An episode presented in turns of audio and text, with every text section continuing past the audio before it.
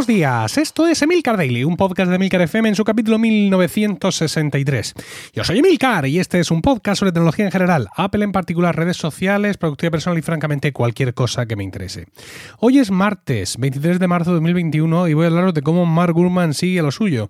Pero antes quiero recomendaros Marketing Online, el programa, el podcast donde Joan Boluda nos habla de todos esos conceptos, técnicas, estrategias y noticias del marketing digital, del marketing en Internet, del marketing 2.0, del inbound marketing, del marketing de redes, llámalo como quieras. Esto es Marketing Online. Un capítulo nuevo cada día a las 7 y 7 con ideas de negocio, herramientas, preguntas de los oyentes, casos de éxito, conceptos. Escucha Marketing Online en cualquier aplicación de podcast y descubre por qué es, sin duda, el podcast líder en español de su categoría. Ayer publicaba yo muy ufano un capítulo titulado, bueno, ya lo sabréis, ¿no? Es el, el de los rumores, ¿no? Y yo mm, vaticinaba que por una confluencia de cosas que estaban ocurriendo es muy posible que la escena del rumor se viera sofocada. Quizá no inmediatamente, pero a medio plazo, porque bueno, pues la gente ahora está nerviosa o podría estar nerviosa y el que se mueve no sale en la foto. Pero debe ser que mis advertencias no han calado en Mark Gurman.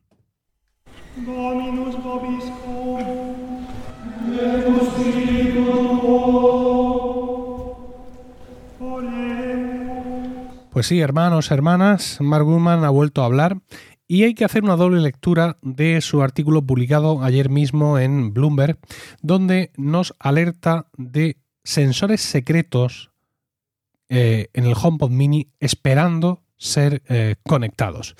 Vamos a hablar primero de estos sensores y luego vamos a ver esa otra doble lectura que se hace de este artículo. Nos habla Mark Gurman de que el, el HomePod Mini tiene eh, eh, un sensor de temperatura y otro de humedad ocultos, ocultos que están ahí, ¿vale? Están ahí, pero no están funcionando, no se pueden activar. Y bueno, pues especula con la posibilidad de que estos sensores se puedan activar. Nos recuerda que no es la primera vez que Apple hace algo así, de hecho menciona el iPod Touch de 2008 que ya traía Bluetooth y que se activó con una actualización posterior y bueno, pues eh, da un poquito de vueltas acerca de lo que supone tener estos sensores. Es curioso porque, eh, aunque lo compara con los, de los del Amazon Echo, pero para mí no es una buena comparación. Ya, sé que esto no pasa en el universo Siri, pasan otras cosas más graves. Pero ocurre una cosa y es que eh, con el Amazon Echo el sensor de humedad y de temperatura que hay en algunos dispositivos es la única forma de lanzar determinadas, mm, eh, escenas, ¿no? Es decir, una escena muy común, podríamos pensar, si la temperatura llega a 21 eh, grados, pues enciende la calefacción. ¿De acuerdo? Eso a nivel domótica podríamos pensar que incluso es de primero de domótica, que es básico.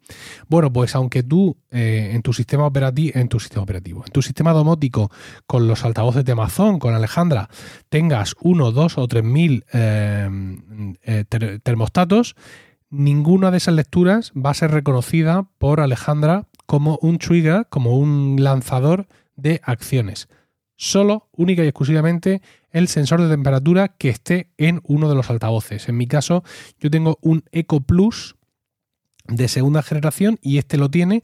No sé qué modelos actuales de Amazon Echo llevan ese sensor, pero en el caso de Amazon y de Alejandra, el sensor propio de los, eh, de los altavoces es el único capaz de ser usado para lanzar determinadas escenas. Entiendo que esto no ocurre así en Siri en absoluto, porque claro, hasta la fecha no teníamos ningún dispositivo con estos sensores, con lo cual no hay peligro, pero me, ha hecho gracia que, que, bueno, pues que Gurman lo compare con los de los dispositivos Amazon cuando más que una característica es un impedimento. No, no, sé por qué realmente eh, Amazon nos pone esa cortapisa en el, en, ese, en, el sistema suyo de domótica a la hora de usar la temperatura para lanzar determinadas, determinadas acciones. ¿no?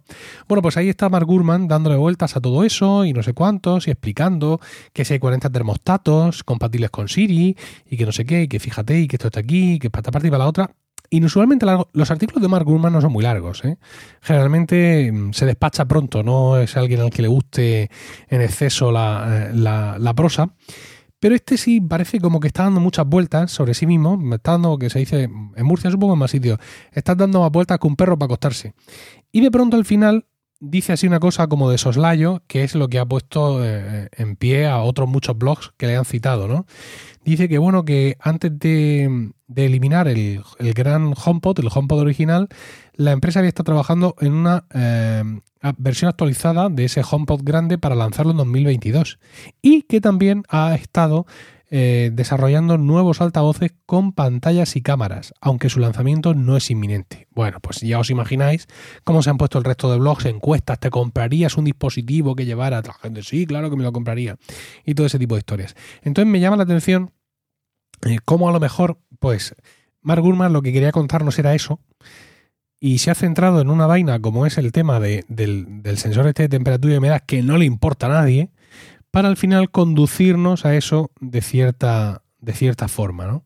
Dice incluso en la frase que eh, la frase final que Apple también está trabajando en una versión actualizada del Apple TV, que no sé por qué lo mete ahí, por así decirlo, porque también podría decir ya de paso que está trabajando en nuevos iMacs y en nuevos de todo, y que hasta que ese momento llegue, Apple a lo mejor podría intentar en, eh, desbloquear eh, esta funcionalidad adicional para el HomePod Mini es como un poco crístico, ¿no? El hecho de que, de que esté contando todo esto y de que acabe refiriéndose a esta posibilidad, ¿no? La de eh, dispositivos eh, Siri, dispositivos HomePod con pantalla y cámara, que realmente pues, resultan muy golosos eh, desde el punto de vista, digamos, de usarlo, pues ya sabéis, ¿no? Es decir, para tener un punto fijo de FaceTime en casa eh, en estos tiempos en los que estamos haciendo más videollamadas que, nunca.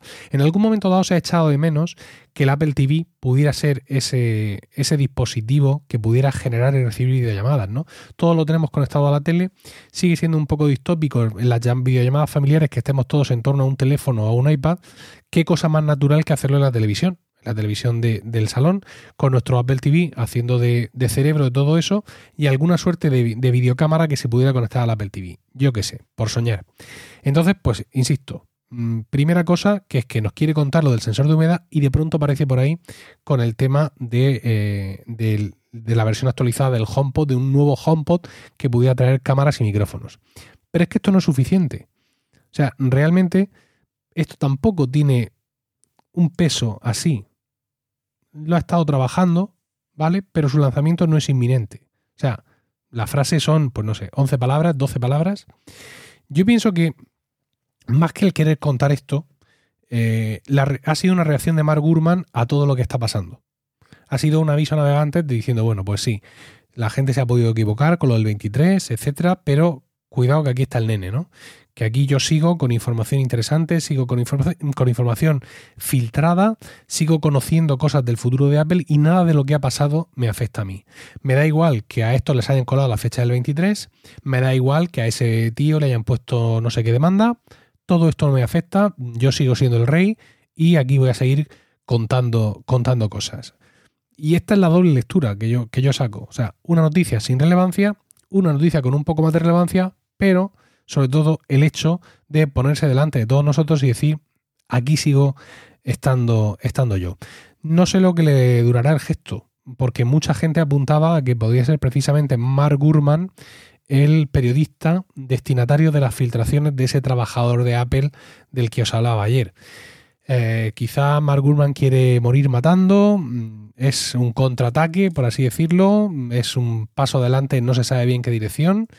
Pero bueno, en cualquier caso, todo este tipo de, historias pueden ser apasionantes e interesantes para nosotros como seguidores de la novedad de Apple. Podemos, eh, digamos, puede ser una cosa que, haga moverse mucho tráfico eventualmente, pero no hay que perder de vista la gravedad que esto puede llegar a tener. Es decir, el, problema grave, el problema muy grave en el que se puede meter la gente que esté envuelta en todo esto, porque el delito de, bueno, pues eso, de, de filtración eh, de secretos industriales es un delito importante y que puede acarrear en según qué, en según qué demarcaciones incluso penas de cárcel. Así que cuidado con esto y vamos a ver cómo interpretamos cada uno de los movimientos que los pequeños actores de este teatro hagan al respecto. Nada más, espero vuestros comentarios en Twitter, arroba Milcar y no olvidéis escuchar Marketing Online, el podcast diario de Joan Baluda, en el que destripa para nosotros todos los entresijos de esta disciplina. Escúchalo en cualquier aplicación de podcast y descubre por qué es, sin duda, el podcast en español líder en su categoría. Que tengáis un fantástico martes, un saludo y hasta mañana.